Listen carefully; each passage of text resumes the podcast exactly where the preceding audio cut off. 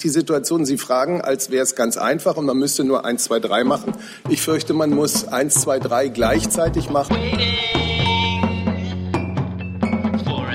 Guten Tag, liebe Kolleginnen, liebe Kollegen. Herzlich willkommen in der Bundespressekonferenz. Wir begrüßen zur Regierungspressekonferenz den Regierungssprecher, Herrn Staatssekretär Seibert und die Sprecherinnen und Sprecher der Ministerien, einschließlich des Außenministeriums.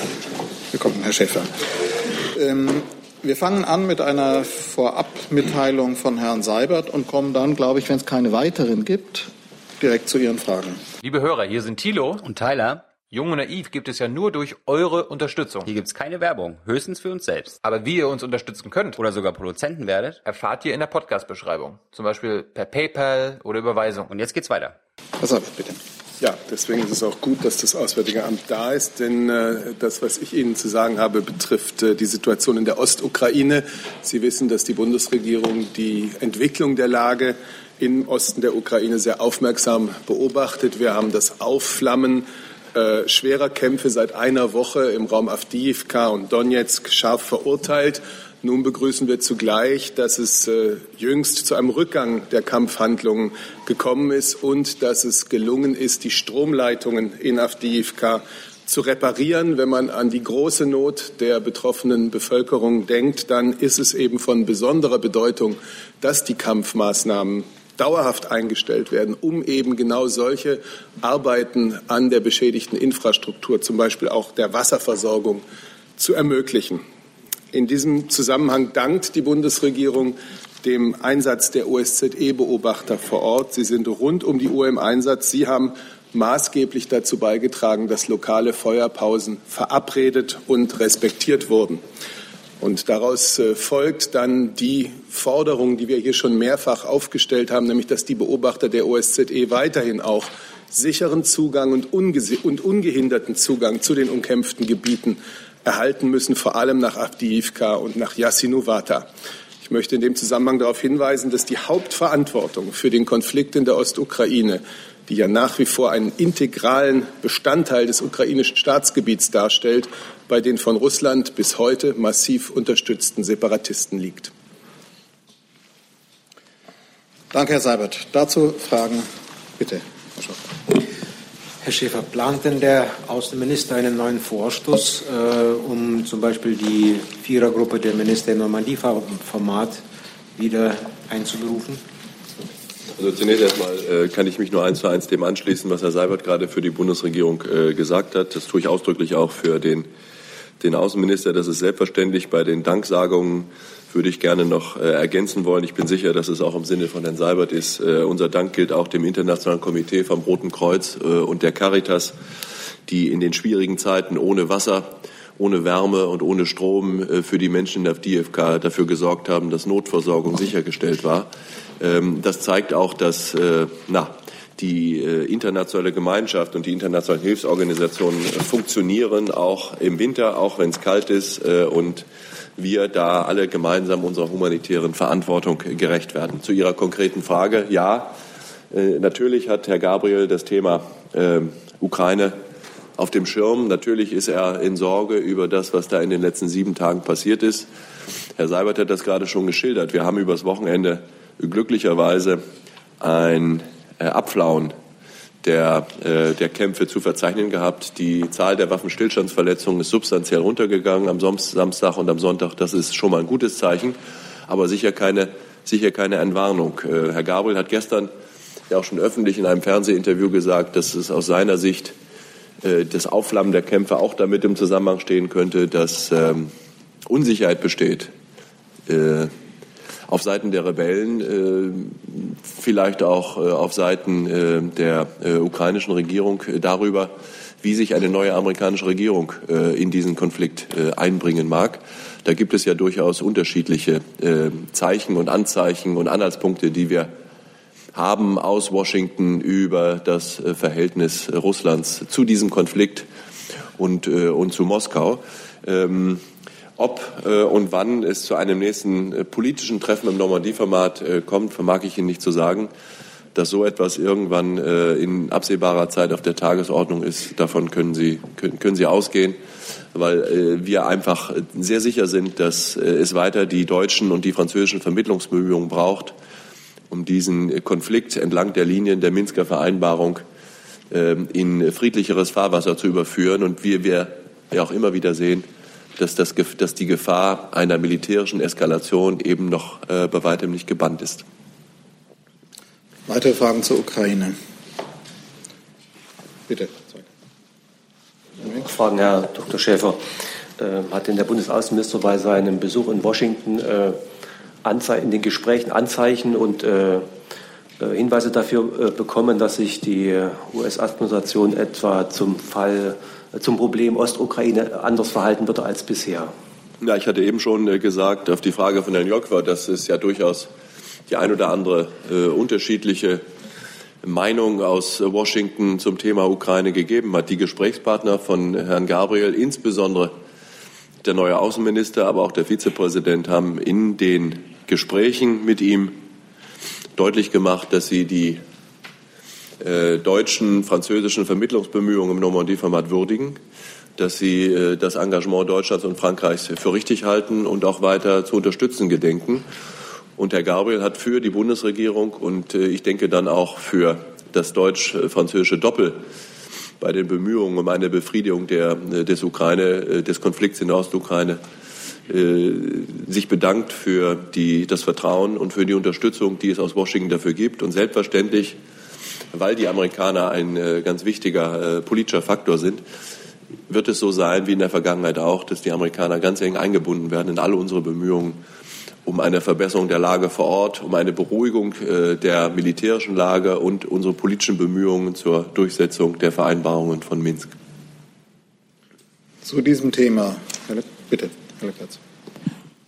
Herr Schäfer, ich habe Ihren Minister gestern Abend so verstanden, dass er die Verantwortung für die Verschärfung der Krise auf beiden Seiten, und zwar gleichmäßig sieht.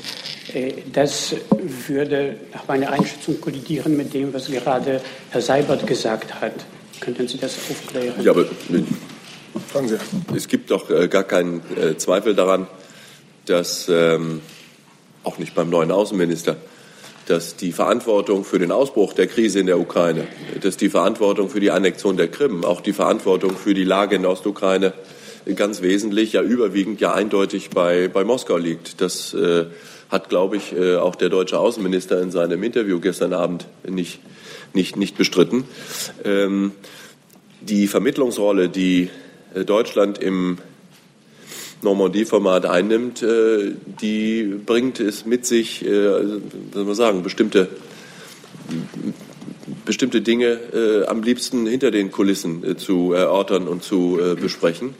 Und die äh, Berichte, die täglichen Berichte, die die zivile Beobachtermission der OSZE von der Lage in Avdiivka und anderswo liefern, zeichnen ein Bild, äh, ein, ein Bild, bei dem Waffenstillstandsverletzungen von beiden Seiten begangen werden. Das ist, glaube ich, eine objektive Tatsache, äh, an der wir nicht vorbeikommen. Und die Frage der Verantwortung, wer ist für was verantwortlich, wer hat angefangen, wer reagiert, ist für alle, auch für uns hier in Berlin, extrem schwierig äh, zu beantworten, weil eben doch die Möglichkeiten der Beobachtung dessen, was da, dessen, was da passiert, begrenzt sind. Äh, und ähm, ja, man weiß etwa, dass die äh, Separatisten ähm, äh, Angriffe, Angriffe auf ukrainische Truppen fahren aus bewohnten Gebieten zum Beispiel.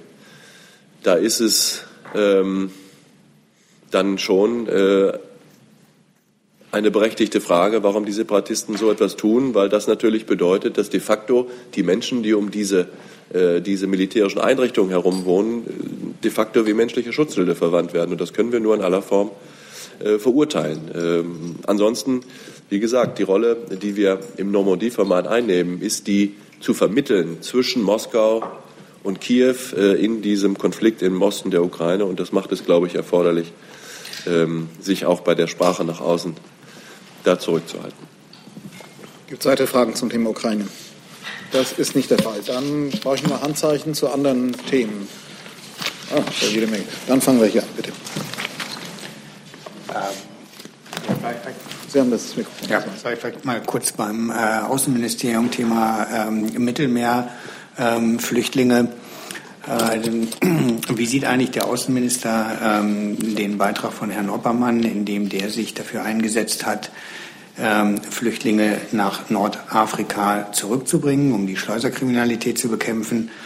Ähm, Nordafrika ist natürlich nicht nur Libyen, wo es die Situation besonders schwierig ist, aber auch Marokko, Algerien oder Tunesien. Teilt der Außenminister diese Auffassung? Also zunächst mal äh, danke ich Ihnen für die Frage, weil sie mir die Gelegenheit gibt, ähm, auch äh, hier an dieser Stelle zu sagen, dass äh, Herr Gabriel heute Morgen bei seinem Doorstep vor dem Beginn seines ersten Außenministerrats in Brüssel äh, keineswegs, keineswegs Herrn Oppermann äh, widersprochen hat. Äh, wie das eine große angelsächsische Agentur heute Morgen gerade vor einer halben Stunde berichtet hat. Herr Gabriel hat auf die Frage, ich paraphrasiere nur wenig, ähm, wieso denken Sie, Herr Gabriel, dass äh, Libyen ein sicherer Ort sei? Hat er gesagt, ich denke nicht, dass Libyen ein sicherer Ort ist, sondern ich denke, dass Libyen ein unsicherer Ort ist. Und daraus herzuleiten, irgendetwas gegen Herrn Oppermann gesagt zu haben, finde ich äh, schräg äh, finde ich schräg und schlicht, schlicht unzutreffen. Jetzt zu Ihrer konkreten, zu Ihrer konkreten Frage. Es gibt äh, Beschlüsse, an denen die Bundesregierung, die Bundeskanzlerin beteiligt gewesen ist in La, La, La Valletta beim äh, Europäischen Rat, die dem Ziel dienen, die zentrale Mittelmeerroute als Tummelplatz für Schleuser, äh, als ein Ort, an dem Tausende von Menschen im vergangenen Jahr im Mittelmeer ertrunken sind wegen der äh, grausamen, menschenverachtenden Tätigkeiten von Schleppern dieser zentralen Mittelmeerroute, diese zentrale Mittelmeerroute zu schließen. Und äh, das sind äh, Bemühungen äh, der Europäischen Union, die richtig sind, die auch erforderlich sind. Und äh, was jetzt äh, passiert mit den, ja, vermutlich hunderttausend Menschen, die sich derzeit in Libyen befinden oder die auf dem Weg nach Libyen oder durch Libyen sind oder die auch den ähm, sehr gefährlichen, ja lebensgefährlichen Versuchsstaaten durch andere Anrainerstaaten, äh, Mittelmeeranrainerstaaten im nördlichen Afrika zu kommen, um nach Europa zu gelangen. Da äh, sind, hat es jetzt Beschlüsse äh, in La, Valletta gegeben, ich glaube, die den Weg weisen. Da sind wir erst am Anfang der Geschichte. Sie können für das Auswärtige Amt und für den amtierenden Außenminister sicher sein, dass es darauf achten wird, dass das in einer Weise geschieht, die unseren Werten und äh, unseren Interessen gleichzeitig entspricht. Das glaube ich, äh, kann ich auch guten Gewissens für die gesamte Bundesregierung sagen, dass, äh, dass, dass wir darauf achten werden. Und Beschlüsse gibt es noch nicht. Es gibt jetzt Pläne, es gibt Überlegungen und an diesen Plänen beteiligt sich die Bundesregierung sehr konstruktiv mit dem mit dem Ziel, Lösungen zu finden, die eben die zentrale Mittelmeerroute und das Schlepperunwesen ähm, als äh, gefährlichen Ort, lebensgefährlichen Ort für Migration und Flüchtlinge beendet. Zusatz. Vielleicht. Das ist mal. Ja. Sabert. Wenn, wenn ich darf, wenn Sie ergänzen wollen, es geht zum gleiche Thema. Ja, ich hätte noch eine Nachfrage. Aber ich, nur weil auch äh, Valletta und das EU-Treffen, an dem die Bundeskanzlerin teilgenommen hat, angesprochen wurde, würde ich das vielleicht auch noch mal für die Bundeskanzlerin äh, in den Zusammenhang einordnen. Ich denke, wenn man, genau wie Herr äh, Schäfer das gerade getan hat, wenn man über dieses Thema spricht, muss man sich erst einmal vor Augen führen, was die derzeitige Situation ist. Und die ist so, dass im Jahre 2016 beinahe 5000 Menschen in dem, was wir die zentrale Mittelmeerroute nennen, ertrunken sind, bei dem Versuch von Nordafrika aus über diese Route nach Europa zu gelangen. An die 5000 Ertrunkene, obwohl deutsche und andere Marineschiffe ihrerseits Tausende aus Seenot retten in dieser Region. Die Situation in den Einrichtungen oder Lagern, in denen Migranten in Libyen ihr Leben fristen müssen, ist sehr schlecht. Es gibt Berichte von empörenden Lebensbedingungen, die haben Sie alle zur Kenntnis genommen. Diejenigen, die auf dieser Route nach Europa gelangen, haben dann hier in Europa meist sehr geringe Chancen, als Asylbewerber anerkannt zu werden oder als Flüchtlinge nach der Genfer Flüchtlingskonvention anerkannt zu werden und damit ein Bleiberecht zu bekommen. Die einzigen also, die in der derzeitigen Lage gewinnen, das sind die kriminellen Schlepper, die ein Vermögen mit dem Schicksal und dem Leid der Migranten machen. Ähnlich verheerende Verhältnisse haben ja in der Ägäis geherrscht, bevor die EU und die Türkei ihr Flüchtlingsabkommen geschlossen haben. Seitdem ist dort das Schleppergeschäft weitgehend äh, beendet worden. Es ist ihm weitgehend die Grundlage entzogen worden und auch die Zahl der Ertrunkenen in der Ägäis ist Gott sei Dank drastisch geringer geworden. Es ist also folgerichtig, dass die Europäische Union mit den nordafrikanischen Nachbarländern ebenso eine geordnete Zusammenarbeit anstrebt. Und ein Teil ähm, dieser Bemühungen ähm, war ja auch Thema beim EU-Treffen auf Malta. Also der Grundsatz einer verstärkten Zusammenarbeit mit den nordafrikanischen Partnern ist richtig. Ebenso die Perspektive, dass Migranten dort unter menschenwürdigen Bedingungen Aufenthalt haben, anstatt ihr Leben auf hoher See zu riskieren. Aber wir müssen natürlich klar sagen, so weit sind wir noch nicht. Wir stehen am Anfang dieser Zusammenarbeit. Noch hat die libysche Regierung nicht die Stabilität, noch hat sie nicht den Zugriff auf das gesamte Staatsgebiet, vor allem auf die gesamte Küste. Und das sind natürlich Voraussetzungen dafür, dass man konkrete Verbesserungen erreichen kann. Aber es ist gut und wichtig, dass jetzt erste Schritte gemacht worden sind. Deswegen unterstützen wir, wie alle europäischen Partner, dass Italien mit seiner besonderen, auch historischen Beziehung zu Libyen ein Abkommen mit diesem Staat geschlossen hat. Wir werden die italienischen Bemühungen um Stabilität in Libyen mit aller Kraft unterstützen. Sie ergänzen gut unsere Zusammenarbeit in den Migrationspartnerschaften, beispielsweise mit einem Land, äh, einem wichtigen Durchgangsland wie Niger, beispielsweise bei der Sicherung der libysch-nigrischen Grenze. Und natürlich werden wir auch mit unseren Mitteln äh, die Ausbildung der libyschen Küstenwache äh, durch die Mission Sophia unterstützen. Nochmal zu dem Thema, das ja ganz wichtig ist, den Bedingungen in den libyschen Aufnahme- oder Auffanglagern für Migranten. Diese Bedingungen sind oft sehr schlecht. Wir alle kennen die Berichte. Das ist der Bundeskanzlerin sehr bewusst, denn sie hat bei ihrem Besuch in Niger mit Menschen gesprochen, in einer Einrichtung der Internationalen Einrichtung für Migration, mit Menschen gesprochen, die nach entsetzlichen persönlichen Erlebnissen aus Libyen zurückgekommen sind und den Rückweg in ihre Heimat in verschiedenen Ländern Schwarzafrikas antreten.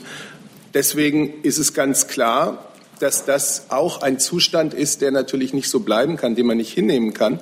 Als erster Schritt wäre es wichtig, dass Organisationen wie die UN-Flüchtlingsorganisation UNHCR oder die Internationale Organisation für Migration Zugang zu diesen Einrichtungen in Libyen bekommen. Und das ist es, woran die Bundesregierung und die EU nun arbeiten.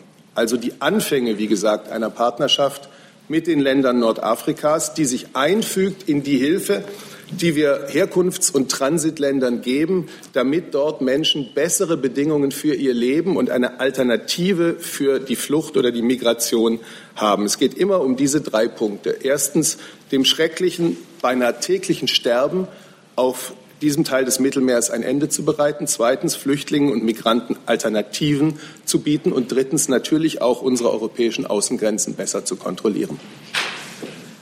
Zusatzfrage.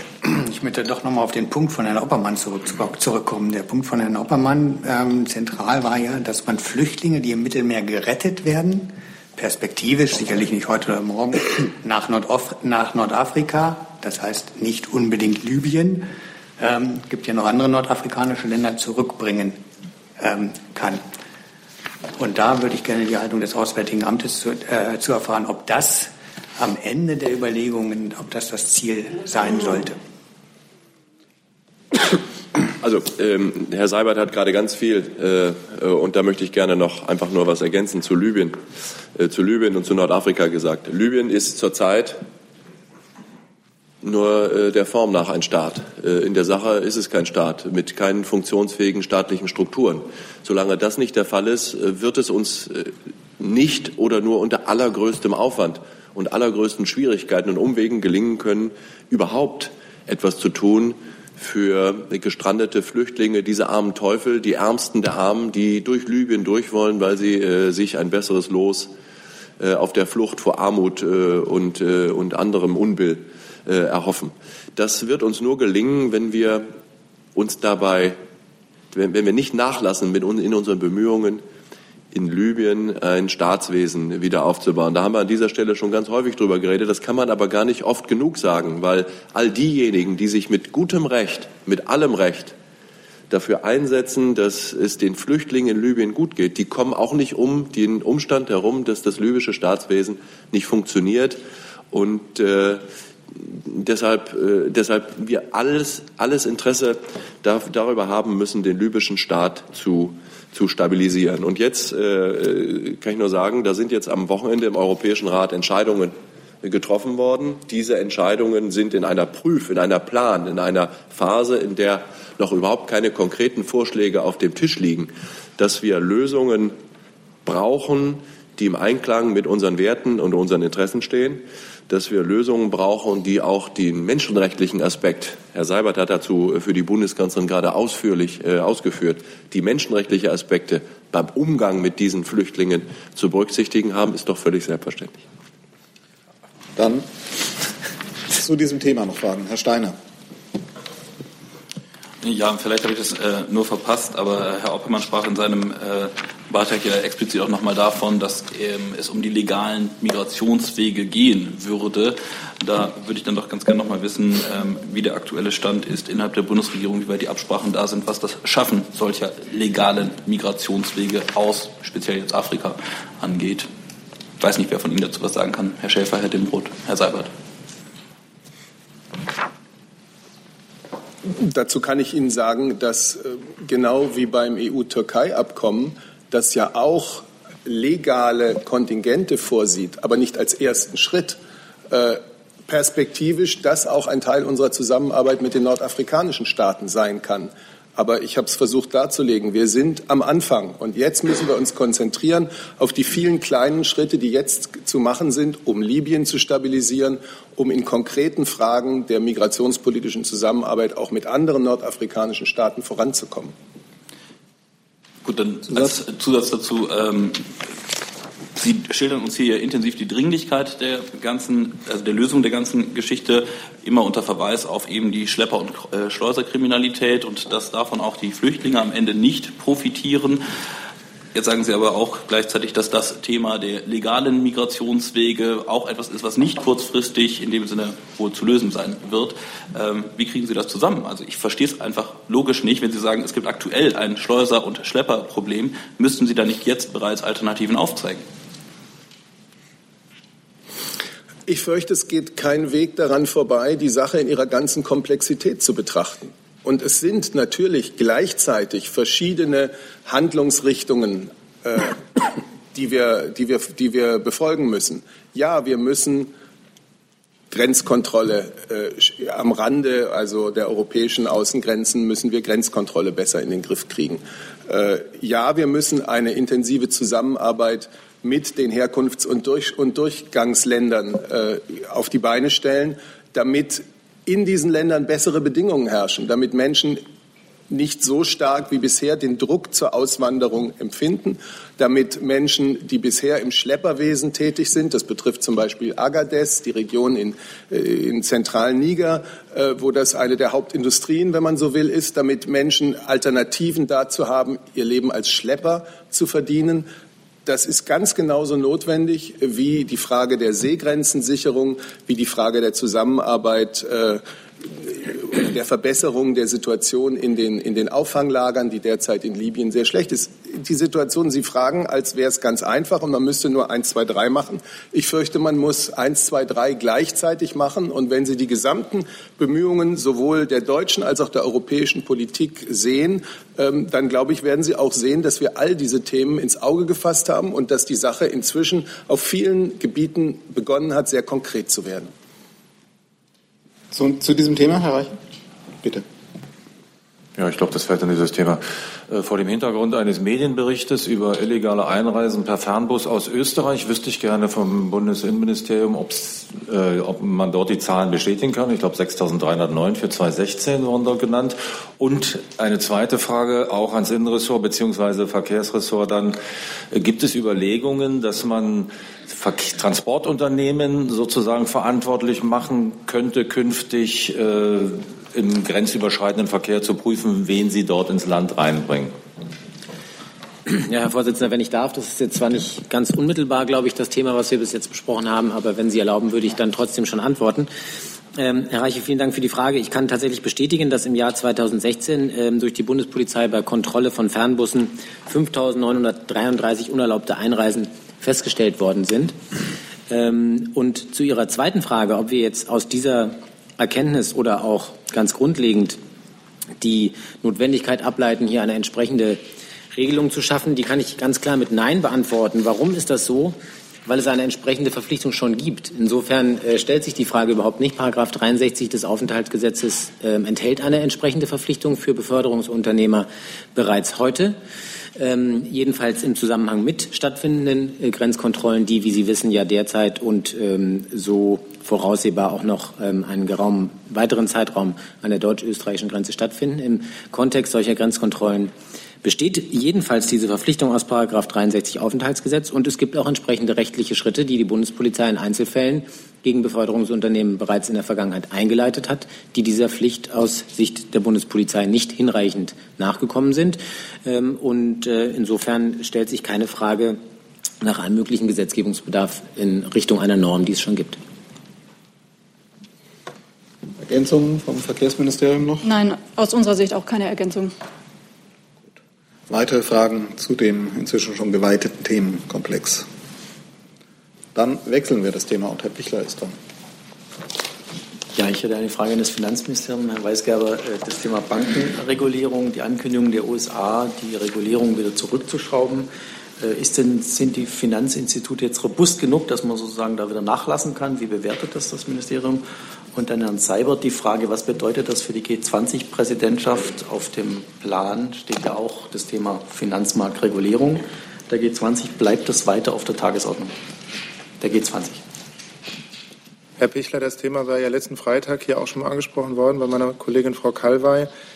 Ähm, die Position ist erstmal unverändert. Es sind jetzt erstmal, was wir hier äh, lesen, Ankündigungen bzw. Prüfaufträge des Präsidenten ähm, die kommentieren wir jetzt und hier heute nicht. Äh, wenn wir konkrete Änderungsvorschläge sehen, dann werden wir uns damit beschäftigen. Und natürlich ist es so, wenn der neue US- oder designierte US-Finanzminister offiziell ernannt ist, dann wird Minister Schäuble auch mit ihm in Kontakt treten und äh, auch zu dem Thema natürlich das Gespräch suchen zu diesem Thema ich, Also, also Entschuldigung, ich war gefragt worden. Ich will auch gar nicht viel dazu sagen, weil ich glaube, dass äh, der Sprecher des Finanzministeriums, aber auch der Finanzminister selber dazu auch in den vergangenen Tagen ähm, das Wesentliche gesagt haben. Aus unserer Sicht bleibt es dabei, dass ein wichtiger Teil von G20 der gemeinsamen Arbeit äh, ist äh, Kooperation in internationalen Finanz- und Steuerfragen, wie auch, dass man sich mit Handels- und Investitionsfragen beschäftigt. Das bleibt. Und das werden wir weiterhin verfolgen und mit unseren Argumenten für eine gute multilaterale Arbeit äh, dabei dafür werben. Frau Jen, zu dem Thema. Ja, ich habe auch noch mal eine Nachfrage. Also insbesondere jetzt mit dem Prozess äh, Basel III, da ist es ja so, dass ähm, das ein bisschen ins Stocken geraten ist, auch von Seiten äh, Deutschlands, äh, weil man ja eigentlich da auch vielleicht eine gewisse lockerere Regulierung für die Banken möchte. Wie schätzen Sie denn dann jetzt die Entwicklung in den USA ein? Kommt das dem Ganzen entgegen? Erwarten Sie, dass Sie da vielleicht sogar mehr Chancen haben, jetzt äh, die deutsche Linie durchzusetzen? Also zur Einordnung, was Sie meinen, Frau Jen, das sind ja Diskussionen, die stattfinden im Basler Ausschuss. Ähm, dort nimmt das Bundesfinanzministerium nicht teil, sondern die Bundesbank und die BaFin. Ähm, möchte jetzt auch das, was Sie unterstellen in Ihrer Frage, äh, zurückweisen, dass wir eine lockere Regulierung für Banken hier in Deutschland wollen, sondern es geht darum, dass äh, es ein Level Playing Field international gibt. Also dass eben die Basel III-Regelung zur Bankenregulierung äh, nicht zu Wettbewerbsvorteilen in einigen Regionen der Welt führen. Darum geht es. Aber das Bundesfinanzministerium als solches ist nicht Teil des Basler Ausschusses. Das ist Bundesbank und BaFin. Deswegen halten wir uns hier auch zurück. Weitere Fragen zu dem Thema? Bitte. Ich frage noch mal kurz ans Wirtschaftsministerium. Ähm, macht sich denn ähm, die Wirtschaftsministerin Sorgen darum, dass wenn dieser Dodd-Frank-Act eben aufgeweicht, geändert wird, eben, dass die Wettbewerbsfähigkeit, Wettbewerbsgleichheit äh, zwischen den Banken hier in Europa und den USA verzerrt wird? Ja, vielen Dank. Zu Basel III hat sich der Kollege ja geäußert. Das kann ich nicht näher kommentieren. Da laufen ja die Verhandlungen im entsprechenden Ausschuss. Allgemein ähm, für die wirtschaftliche Entwicklung gilt, äh, Ministerin Zypris hat sich ja dazu jetzt ähm, mehrfach geäußert.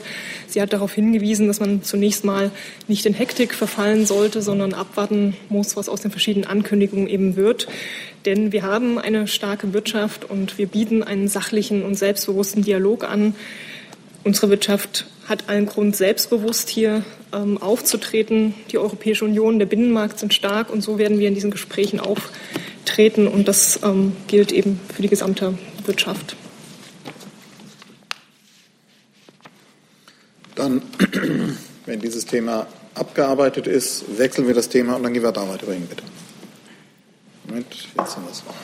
Es gibt einen Medienbericht, ähm, dass sich aufgrund eines UN-Berichtes äh, die Sicherheitslage in Afghanistan verändert hat und einige Bundesländer darauf reagiert haben und Abschiebungen dorthin äh, verhindern wollen. Ähm, Herr Dr. Schäfer, äh, gibt es da eine Neubewertung Afghanistan, die Sicherheitslage in Afghanistan und vielleicht das Innenministerium? Wie wollen Sie denn die Länder dazu bringen, weiter dorthin abzuschieben? Also bei Staaten wie Afghanistan machen wir täglich Neubewertung. Denn äh, die Lage ist ja nicht so stabil wie bei uns, äh, zum Bedauern für die Menschen in Afghanistan. Und deshalb ist es eine tägliche Aufgabe zu verstehen, was da passiert, was da politisch passiert und was das für Folgen für in erster Linie mal äh, die, die Bürgerinnen und Bürger Afghanistans äh, hat. Aber die ich weiß auch ehrlich gesagt nicht genau, ich habe das gelesen, äh, worauf Sie Ihre Frage gründen, welcher Bericht da jetzt äh, mit gemeint sein mag. Natürlich ist die Lage in äh, Afghanistan nicht gut. Natürlich ähm, gibt es Regionen, in denen die Taliban in den letzten Monaten ähm, militärische Fortschritte gemacht haben.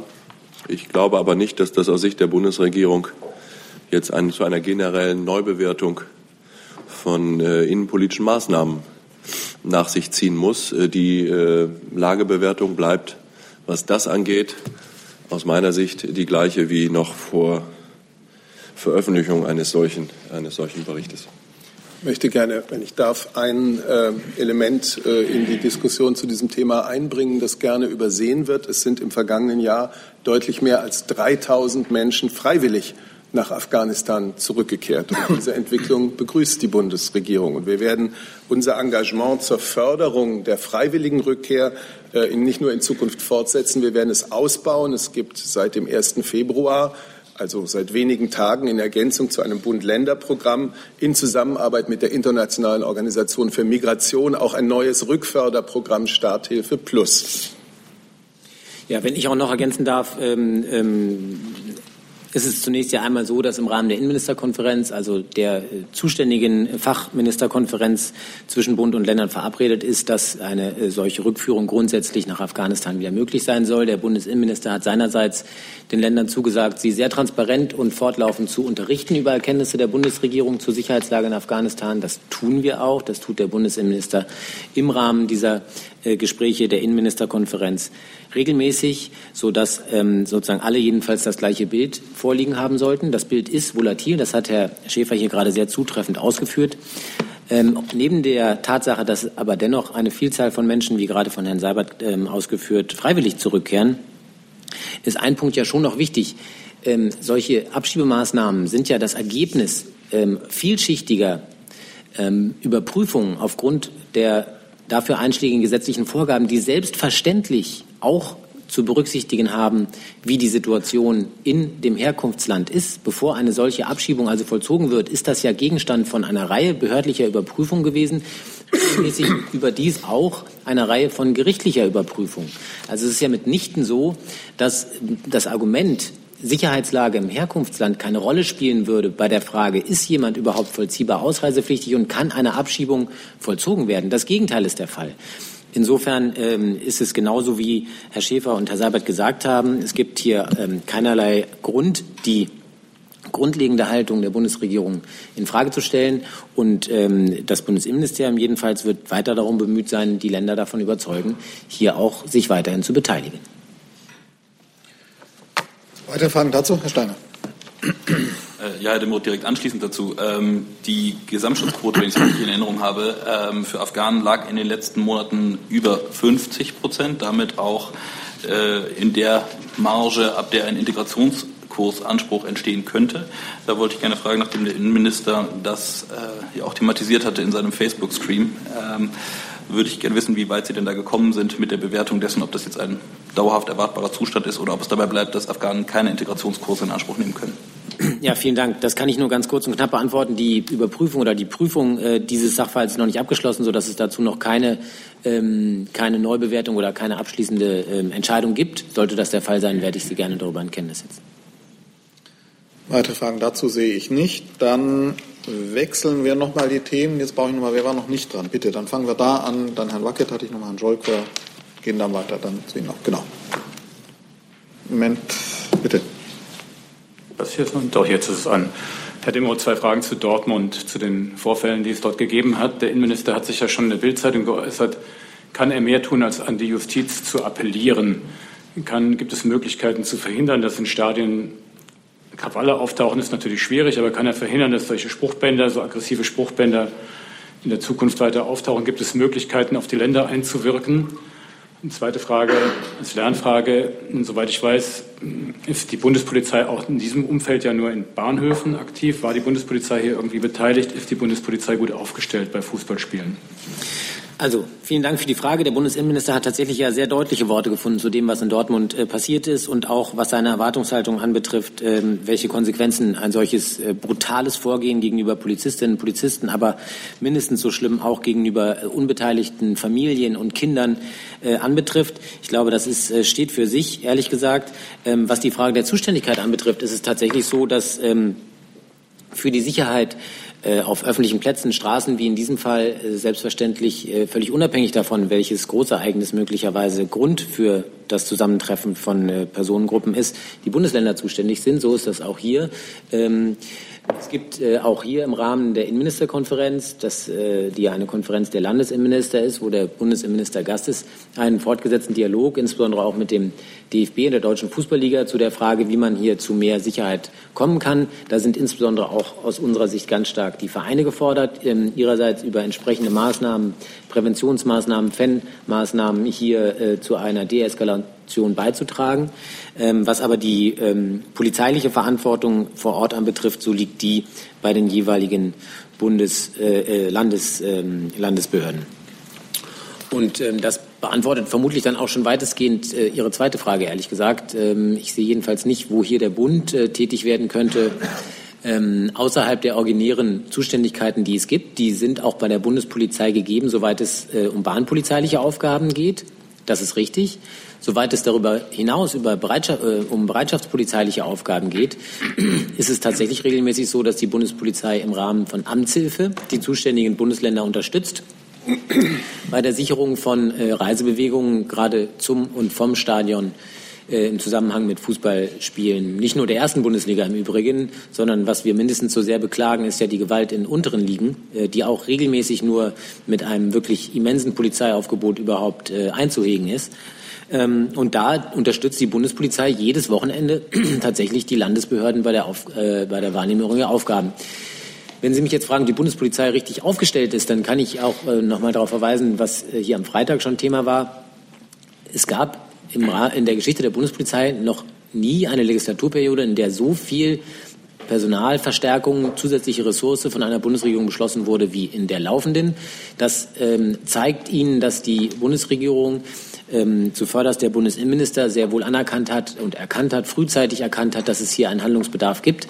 Der ist sozusagen politisch eingehegt und abgedeckt. Jetzt geht es aber darum, den jetzt auch zu unterlegen mit tatsächlichem Personal. Das passiert, während wir hier sitzen, wird äh, an vielen Stellen in Deutschland Bundespolizei ausgebildet. Ähm, auch da haben wir äh, entsprechende Verstärkungsmaßnahmen unternommen, um hier möglichst rasch die ersten äh, Kolleginnen und Kollegen dann auch auf die Straße zu bekommen. Dass das dennoch, da hier natürlich eine sorgfältige Ausbildung vonnöten ist, ähm, einen Moment dauert. Ich denke, das erklärt sich von selbst. Aber wenn Sie mich fragen, ist hier was zu tun, äh, dann äh, lautet da meine Antwort so ähnlich wie bei Herrn Reiche vorhin. Hier ist schon sehr viel geschehen und äh, zwar in einem Maße wie vorher noch nicht da gewesen.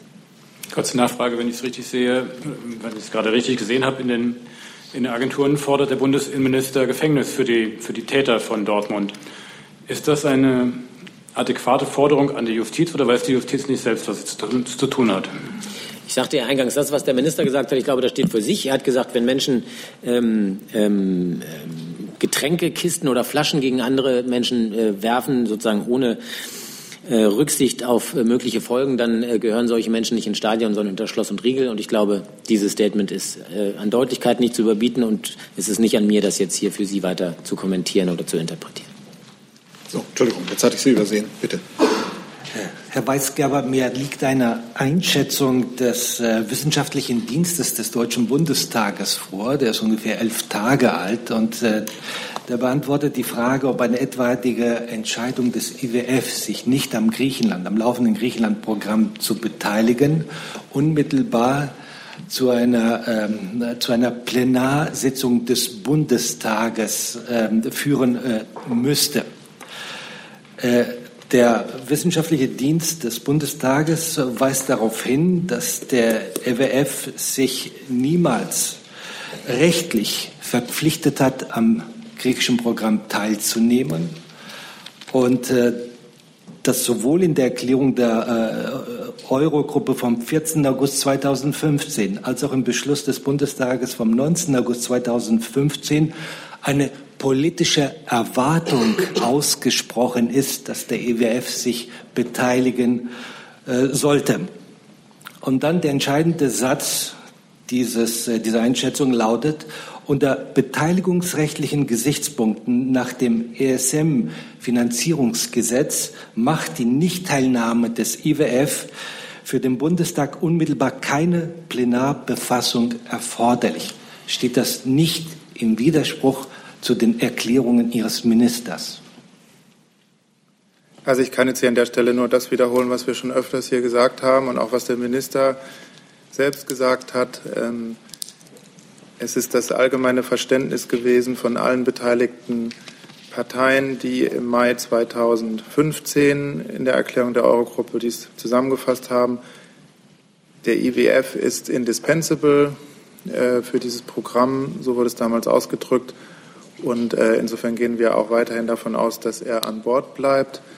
Äh, für den Fall, dass er dies nicht tut, hat der Minister klargemacht, äh, dass dann das Programm beendet ist und dass dann eben natürlich der Bundestag befasst wird mit allem Weiteren.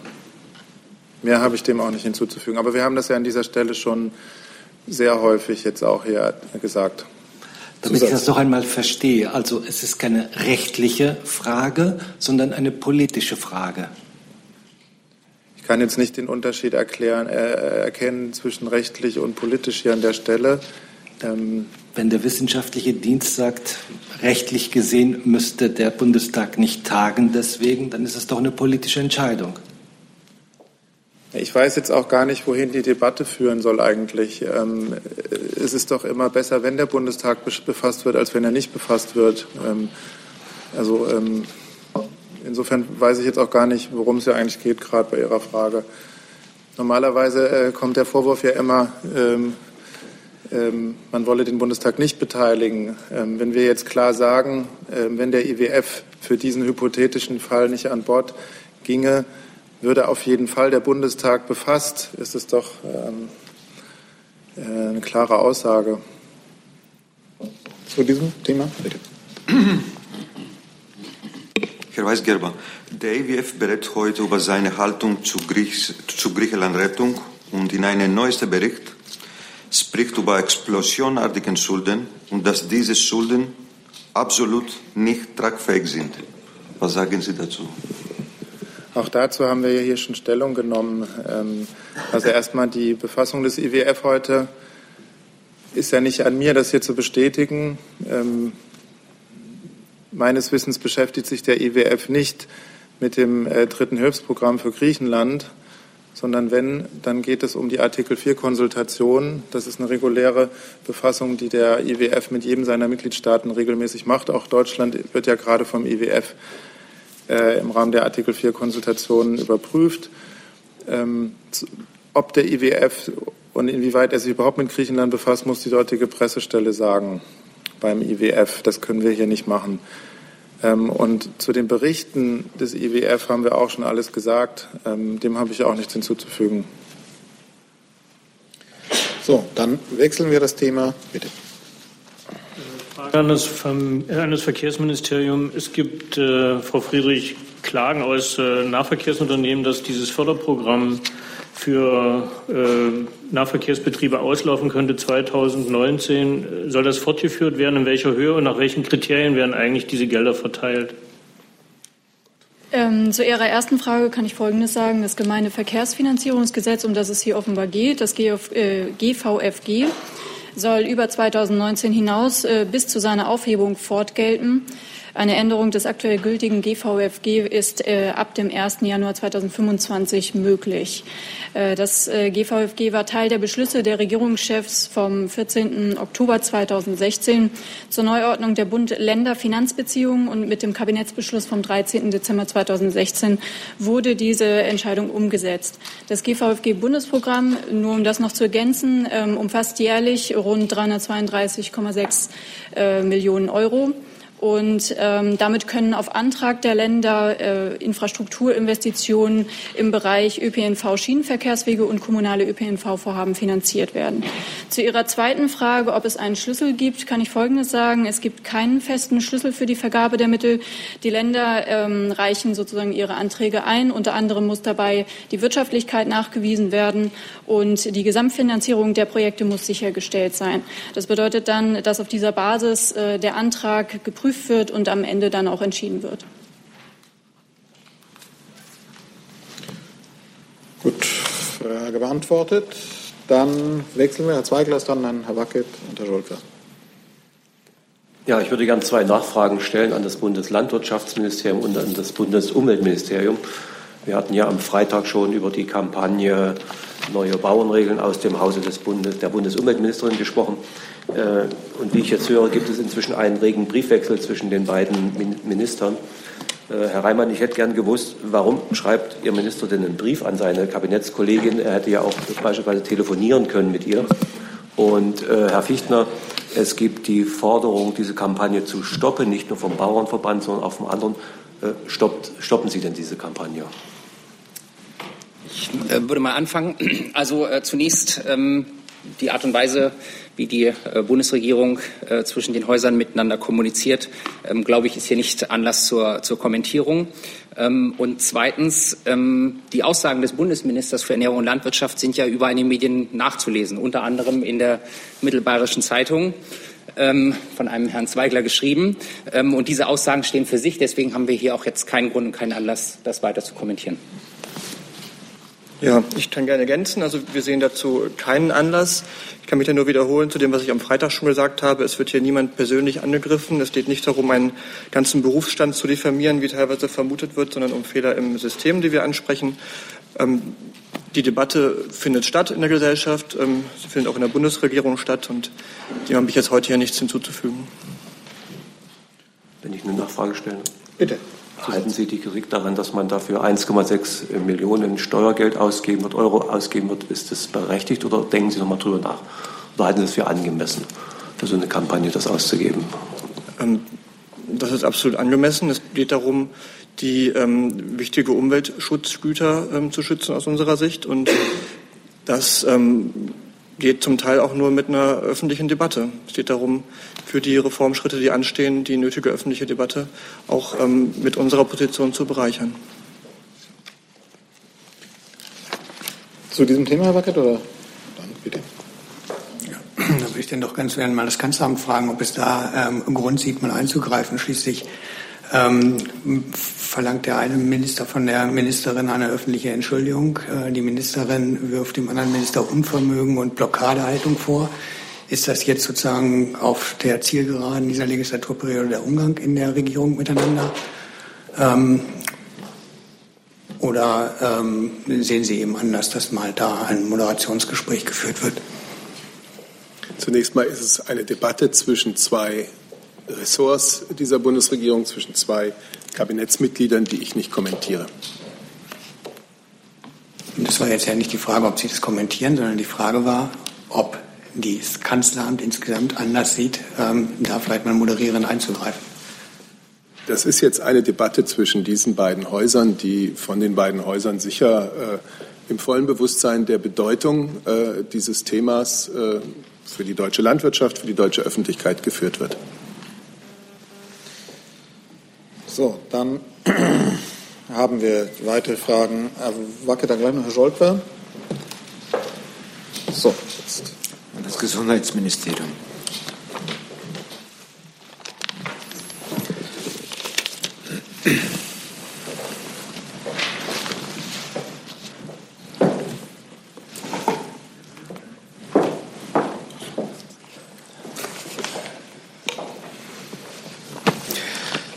Heute hat, das, äh, heute hat die russische Akademie der Wissenschaften, der Wissenschaften, der Wissenschaft ähm, die Homö, Homö, Homöopathie, Homöopathie als Pseudowissenschaft gebrandmarkt.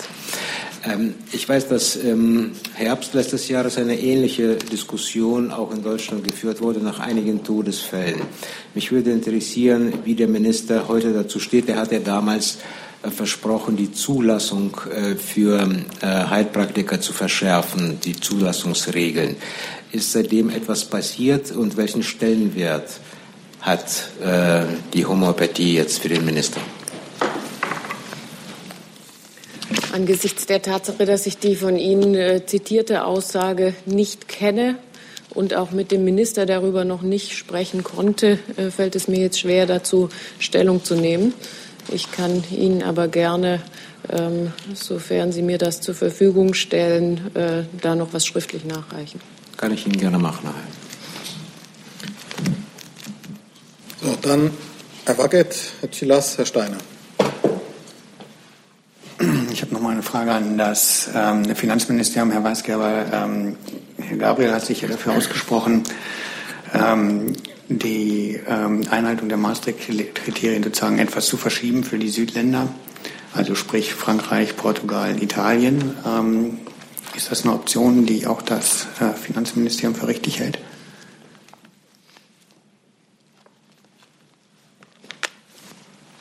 Ähm, also grundsätzlich muss man da vielleicht erstmal was sagen. Also das Vertrauen in die Funktionsfähigkeit der Europäischen Währungsunion basiert eben auf der Einhaltung der gemeinsam beschlossenen Regeln zur Begrenzung der Staatsverschuldung.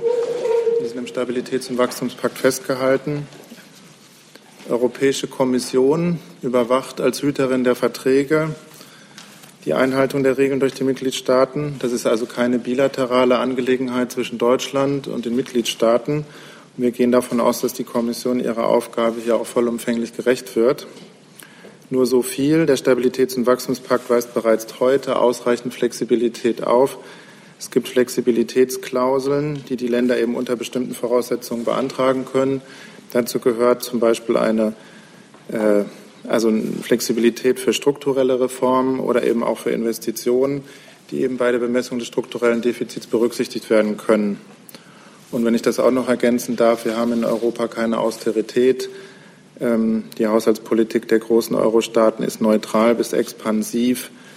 Ähm, und vielleicht kann ich auch das noch ergänzen, wenn es um das Thema Investitionen geht. Wir haben den sogenannten Juncker-Fonds, also den Europäischen Fonds für strategische Investitionen, EFSI, der ein wichtiges Instrument ist zur Stärkung der Investitionen. Und ähm, gerade jetzt auch Italien profitiert ja auch sehr von diesem Fonds. Also äh, insofern ähm, ähm, ist das unser Standpunkt. Herr Chilas. Ja, es tut mir leid, ich muss äh, auf eine vorherige äh, Frage zurückkommen. Äh, Herr Weisberger, die Expertise des äh, wissenschaftlichen Dienstes des Bundestages war nicht zufällig äh, und auch nicht ohne Grund. Sie war die Antwort auf eine von den vielen und für mich widersprüchlichen Aussagen des äh, Finanzministers. Äh, und zwar auf die Aussage, dass im Falle der Nichtbeteiligung des IWF am griechischen Programm seine, die Fortsetzung des Programms die äh, Einberufung des Bundestages erfordern wird. erfolgen würde. Nun, da, darauf wollten wir eine Antwort haben, also ob das nicht tatsächlich in diametralen Gegensatz zu der Aussage des Ministers steht, diese Expertise. Also ich habe die Frage ja schon beantwortet. Also ich kann es Ihnen auch noch mal genauer sagen. Ähm, das Erfordernis, dass der IWF sich beteiligt, ergibt sich aus dem Eurogruppenstatement ähm, für das ESM-Hilfsprogramm, das wir eben äh, an den Bundestag übermittelt haben am 17. August 2015. Im Statement heißt es, dass äh, die Eurogruppe die Beteiligung des IWF als indispensable ansieht. The full re-engagement of the IMF is expected to reduce subsequently the ISM financing envelope accordingly. Im Antrag schreibt das BMF in der Begründung, die Bundesregierung teilt die Bewertung der Eurogruppe, darunter die Einschätzung, dass das weitere Engagement des IWF für unabdingbar erachtet wird. Das ist die Grundlage dafür, wenn der IWF sich nicht beteiligt, dass dies eine relevante Änderung des bestehenden Hilfsprogrammes wäre und auf dieser Basis wir entsprechend den Bundestag wieder befassen würden, ähm, ähm, falls der IWF sich nicht beteiligt. Wovon wir aber ja nicht ausgehen. So, mit Blick auf die Zeit habe ich jetzt noch Herrn Wackett, Herrn Steiner und wenn Sie noch ein neues Thema haben, nehmen wir das so mit dran, während das IWF-Thema jetzt eigentlich durch ist. Herr Wackett, bitte. Frage ans Wirtschaftsministerium, nachdem ähm, ja die USA neue Sanktionen verhängt haben gegen den Iran. Ähm, erwartet die Bundesregierung ähm, Auswirkungen auf den Iran-Handel, ähm, eben für auch deutsche Unternehmen?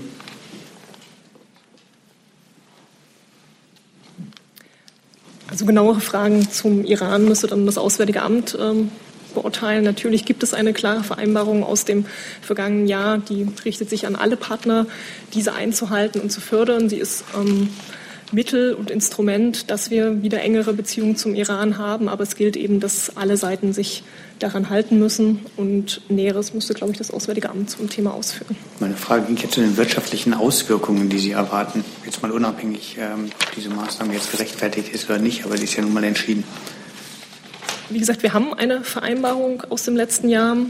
Da ist die Umsetzung auch im guten Gange. Es gibt wieder ähm, Wirtschaftsaufbau und der kann aber natürlich nur dann fortgesetzt werden, wenn diese Vereinbarung weiterhin gut und von allen Partnern umgesetzt werden kann. Bitte, Herr Schäfer.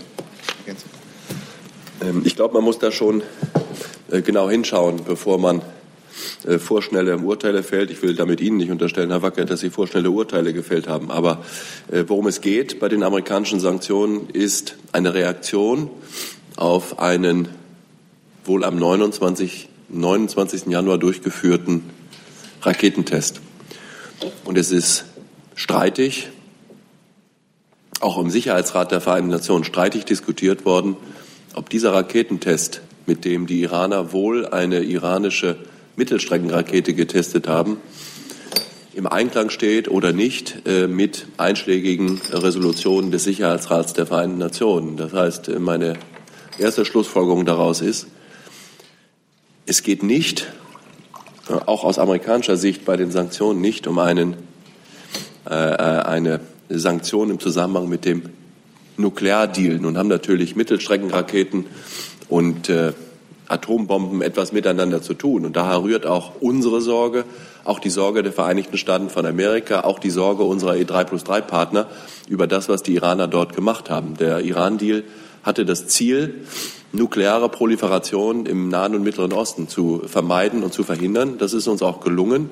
Aber diese Raketentests, die die Iraner nicht gerade zufällig, so vermuten wir jedenfalls zum jetzigen Zeitpunkt mit Blick auf die dortigen, äh, den dortigen Wahlkampf und die anstehenden Präsidentschaftswahlen durchführen, die sind ja nun wirklich kein gutes Zeichen. Und deshalb hat die Bundesregierung auch letzte Woche bereits und der Außenminister am Freitag in New York zum Ausdruck gebracht, dass auch aus unserer Sicht dieser Raketentest unvereinbar ist mit einschlägigen Resolutionen des Sicherheitsrats der Vereinten Nationen und die Iraner aufgefordert, das doch bitte in Zukunft zu unterlassen. Nur die Sanktionen, die die Amerikaner ver verhängt haben, sind im Wesentlichen Einreisesperren und personenbezogene Sanktionen gegen Unternehmen oder Personen, die unmittelbar mit iranischer Raketentechnologie zu tun haben.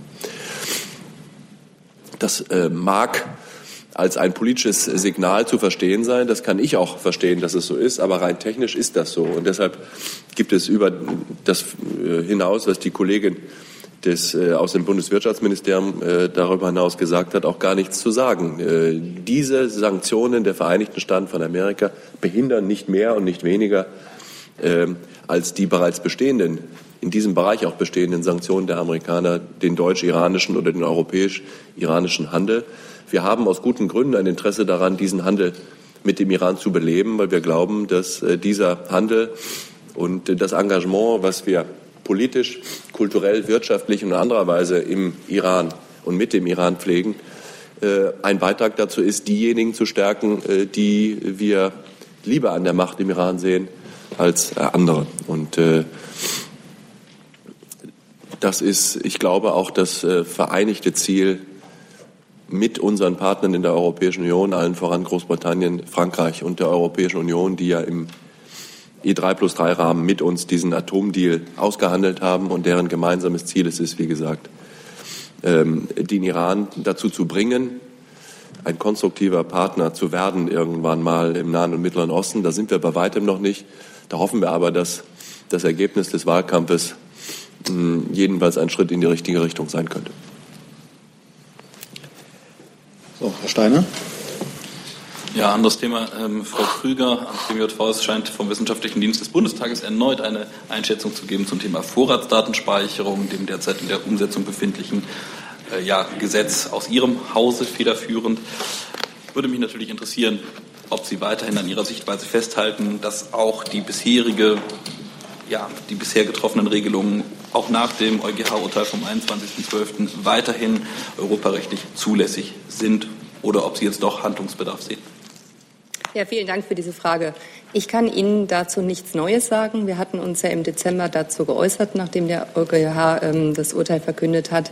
Ähm, Sie haben es gerade richtig gesagt, das ist unsere, die Auffassung der Bundesregierung, dass dieses Gesetz äh, verfassungs- und europarechtskonform ist. Wir werten äh, das Urteil des EuGH gerade noch sorgfältig aus und diese Auswertung läuft noch. Dann Nachfrage dazu. Bis wann denken Sie denn, dass Sie diese Auswertung abgeschlossen haben werden? Das kann ich Ihnen im Moment nicht sagen. Wir sind dabei, das auszuwerten. So, letzte Frage nochmal an den griechischen Kollegen. Liebe Hörer, hier sind Thilo und Tyler. Jung und Naiv gibt es ja nur durch eure Unterstützung. Hier gibt es keine Werbung, höchstens für uns selbst. Aber wie ihr uns unterstützen könnt oder sogar Produzenten werdet, erfahrt ihr in der Podcast-Beschreibung. Zum Beispiel per PayPal oder Überweisung. Und jetzt geht's weiter. Herr Seibert, in Malta hat ein Treffen zwischen Frau Merkel und Herrn Tsipras stattgefunden. Dürfen wir mehr über dieses Treffen wissen? War die Spannungen zwischen Griechenland und der Türkei in die Ägäis ein Thema? Ähm, erstens, ja, es hat ein solches Treffen stattgefunden. Ähm, eines von mehreren vertraulichen Treffen, die die Bundeskanzlerin typischerweise am Rande eines solchen Gipfels hat. Und äh, deswegen werde ich die Vertraulichkeit hier auch nicht aufheben. Dann sind wir am Ende dieser Regierungspressekonferenz, die damit zu Ende ist. Ich danke Ihnen für den Besuch in der Bundespressekonferenz.